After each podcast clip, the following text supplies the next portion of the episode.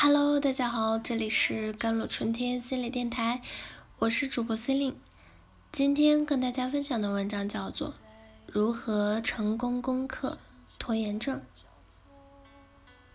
大学以后，我开始有了拖延的毛病，立下目标无数，但时常却动力奇缺，常常在网上浏览着各色的小说和帖子，或是玩很无聊的弱智在线小游戏。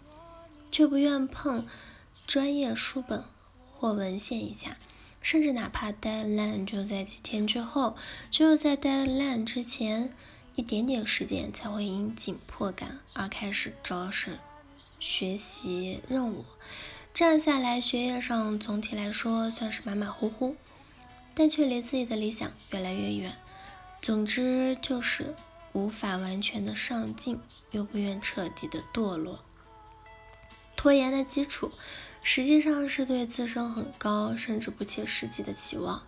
如果说完成任务是走过一块一人宽、十米长的厚木板，那么当它放在地面上时，几乎人人都可以轻松地走过。但对结果的高期望，则像是将这块木板架到了两座高楼间十层楼高的地方，于是我们会害怕掉下去。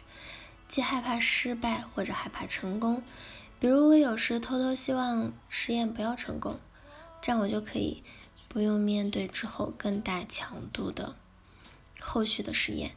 其实是害怕失败的一种变体，于是我们甚至不敢向前迈上一步。而 deadline 则是身后的一团火，当它离我们足够近时，害怕被烧着的恐惧感。战胜了对掉下去的恐惧感，于是我们一下子冲了过去，在 deadline 前赶完了任务。尽管质量很难说，更可怕的是，很多拖延症的人，包括我自己，甚至很享受那种 deadline 过后突然一下放松的感觉。而且拖延的结果有时反而挺好，比如我本科时写报告。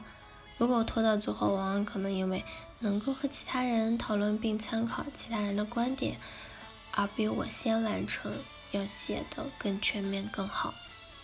这种时候，我会在心里表扬自己很有效率。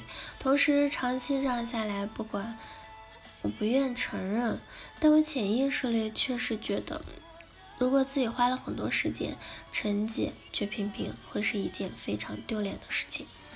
于是，这一切的一切，都再次想强化的拖延。即使结果不好，我也可以说，那是因为我没尽全力。如果我真正的努力，肯定会结果很好的。心理学上的高自尊人格。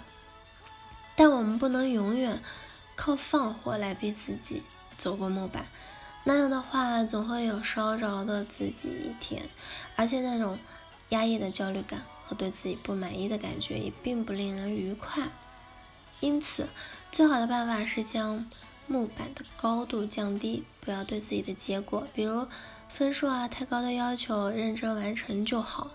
由于我们的天资和其他能力的限制，也许即使我们竭尽全力的，也无法想象初中人物一样做的那么好。但不管怎么样，绝大多数情况下，尽力的结果都会比我们不去努力要来的。好的很多，不是吗？另外，专注于当下对拖延者来说也是很需要注意的一个地方。心理学实验表明，满足自己一时的情绪的需求，并非最佳的策略。从长期角度上来讲，它会降低一个人的自我满足感和幸福感，而非增加。想想因为玩乐休闲而拖延了工作后自己的负罪感和焦虑感，就知道了。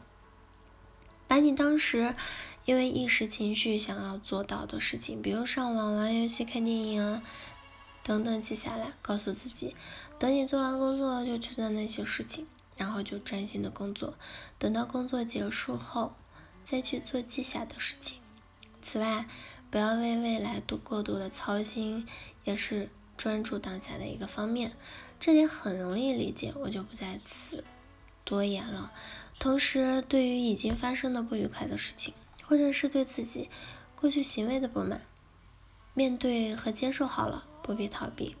但面对和接受不是放任自流，再不是沉浸于自责、痛苦等负面的情绪中，客观的、更好的理解当下的状况，进而为以后做打算。战胜拖延，追根究底，还是要改变自己的思维方式。